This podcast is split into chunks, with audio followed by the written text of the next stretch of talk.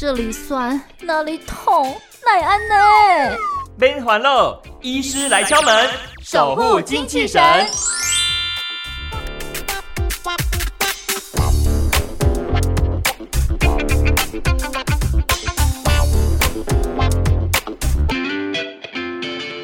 今天来敲门的是马街医院家庭医学科的主任詹新荣主任，主任好。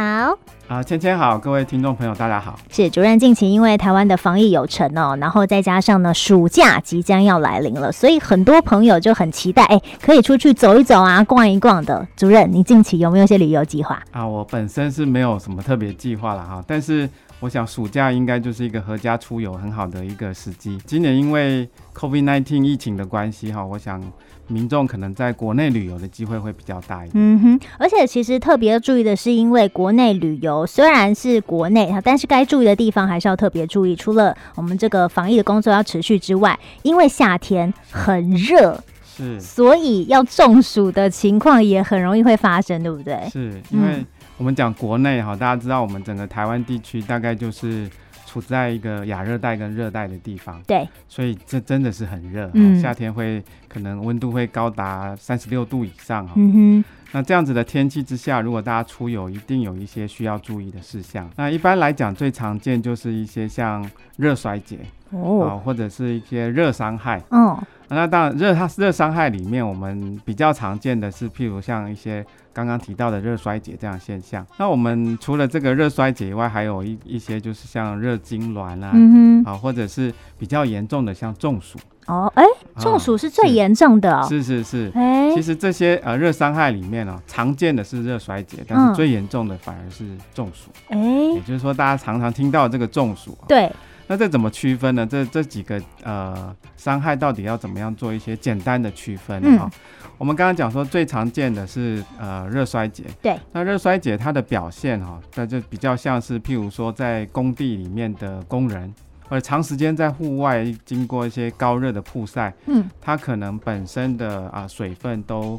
流干了，嗯，哦，我们知道我们的体温的调节主要靠两个机制啊，一个就是靠我们心脏血管系统，嗯，把这个热量带到周边，然后透过排汗的方式，对，把热热能带出去。是，那这些工人可能长时间在一个曝晒之下，哈，他的汗就流干了，嗯，所以我们看到这样热衰竭的病人，他通常就是。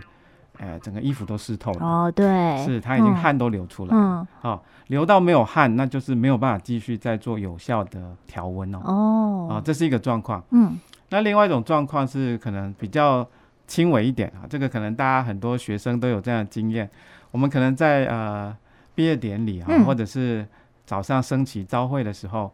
哎，那在太阳底下可能站个十五分钟、二十分钟，嗯，突然就有同学倒下去了，头昏。嗯，是是是，这个就是一种，它也是一种热伤害，这个叫热昏厥。哦，热昏厥。对，哦，那热昏厥它就是因为在高热的环境之下，因为血管突然扩张，嗯哼，那造成短暂的姿势性的低血压，造成头晕的现象。嗯，啊，那这种处理上反而比较容易啊，嗯，我们通常。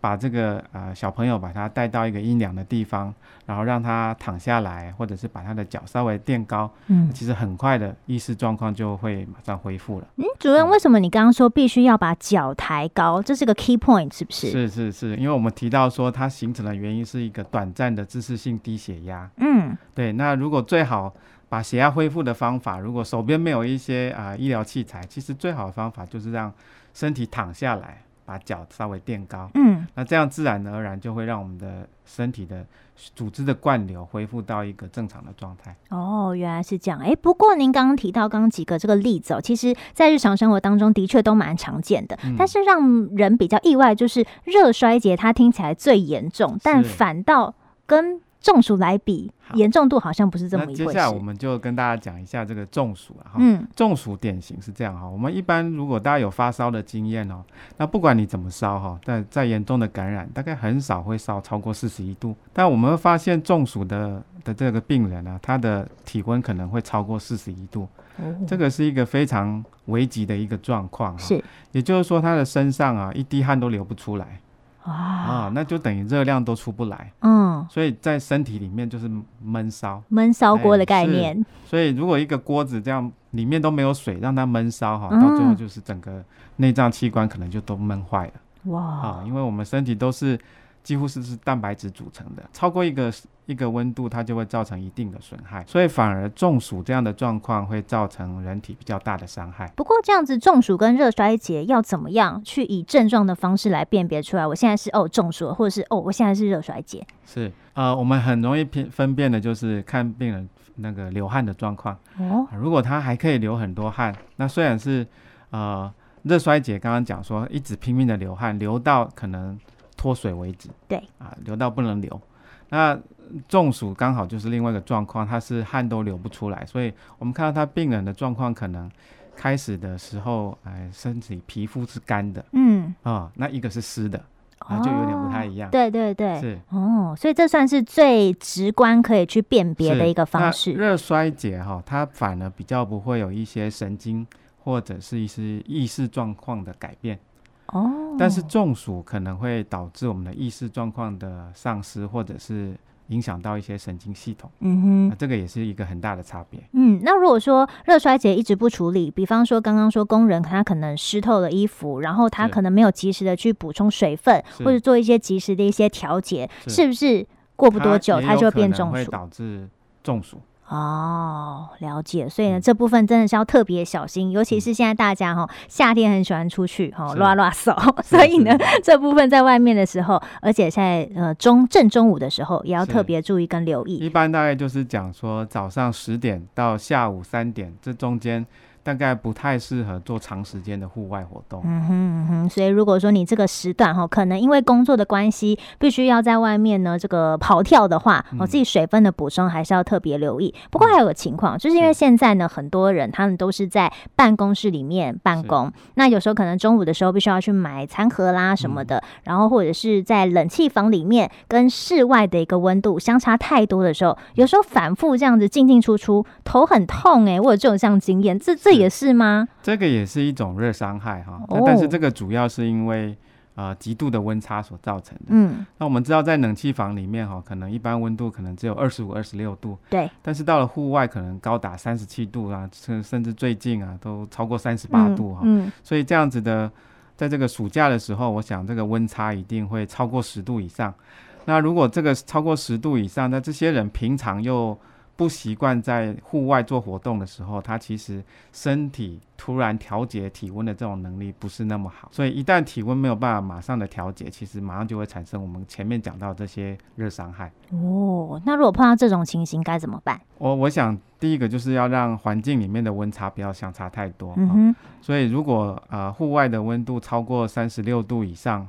那也许室内大概冷气就不需要开到二十二、二十三度这么凉，嗯，嗯，我们大概可以把它温度控制在二十六度到二十八度。那这样子一方面省电，对，二方面也可以减少这样突然的温差。哦，是，或者是可以带一些薄外套嘛，因为有时候可能你没有办法去控制这个室内的温度的时候，嗯、你就到这个室内冷气比较强的地方，穿个薄外套，那出去的时候也可以防晒，其实也蛮不错的，对不对？是这样子也是个好方法。嗯、那最重要其实是补充水分。嗯，哦。您提到水分的部分的确很重要，不过您刚刚如果说呃有热衰竭或者是甚至到中暑情形的这个呃民众的话，他除了水分补充之外，有没有特别需要喝什么这种呃类似电解质含量比较高的饮品呢？好，那这个就从热伤害的几个不同分类哈，大概会有一点点不一样的处理方式哈。嗯、如果像刚刚讲的呃热昏厥，那这种是因为短时间可能啊。呃姿势性的低血压，所以这个一般我们把它移到阴凉的地方，让它坐下来、躺下来，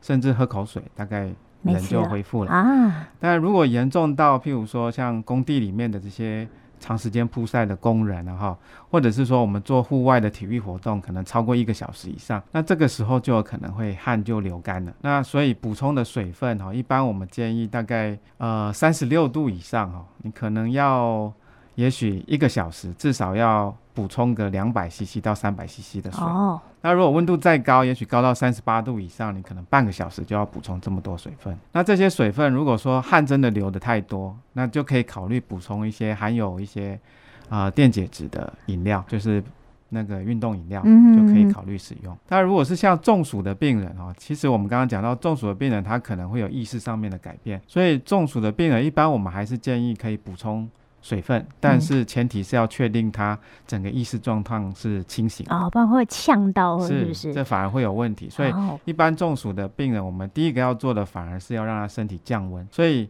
在这个呃急救人员到场之前哈，我们可以做的就是尽量可以用一些冰袋或者是一些冰水，尽量让身体比较接触得到的这些，譬如说像脖子腋下或者是。啊，我们的胯下这些地方，它这个地方血管的不会那么深，哎，它比较浅，哦，所以温度比较容易马上会改变。哦，我们希望透过这些呃冷的这些作用，让身体的温度马上降下来。嗯那如果最好当然就是送到医院去，马上做一些紧急的处置。嗯，了解。所以朋友，如果说真的哈，可能你自己或者是你的好朋友跟你出去游玩啦，或者是从事一些其他活动，有发现他好像有点热衰竭或者是中暑的情形的时候，赶快哈利用呢这个呃主任哈提供给你的这个妙方哈，帮他呢赶快解决及时的一个危机的状况。最后最后想请教主任，因为您刚刚提到水分补充对于炎热的夏天来说是非常重要的一个关键嘛，但是。我发现很多人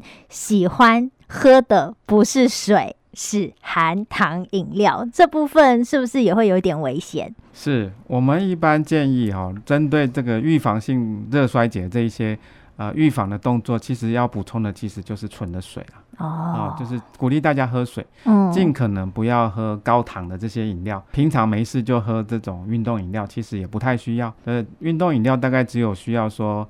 真的大量的流失你的汗水之后，才需要做这些补充。嗯哼，所以补充呃开水是最好的方式。嗯哼，所以喝这个含糖饮料太多的话，反倒会对自己的身体造成一些影响。所以如果即将到来这个暑假哈，也许大家可以考虑先超前部署啊、呃。所谓超前部署，就是说我们可以在呃现在这个时间哈，先让身体可以慢慢适应户外这种高热。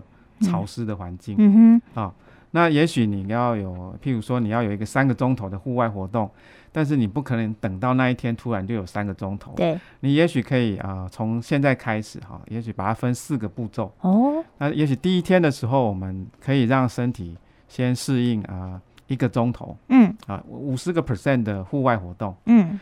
那第二天增加到六十 percent，嗯，第三天可以让它增加到八十 percent，第四天之后我们才可以完全的去从事这样子你原本打算安排好的这些户外活动。哦。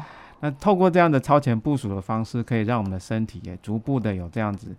啊、呃，调节体温的、适应温度的一个能力。嗯哼，也就是要渐进式的。是哦，如果说你可能之后有一些户外活动的安排，嗯、要去爬山啦、溯溪啦等等等，其实都还蛮不错。但是你可能要，就如同刚刚主任提到，超前部署，哦，提前训练一下你的体能，还有你适应这个环境温度的一个状况。是，嗯，今天非常开心邀请到马街医院家庭医学科的主任詹信勇主任的分享，谢谢您，谢谢。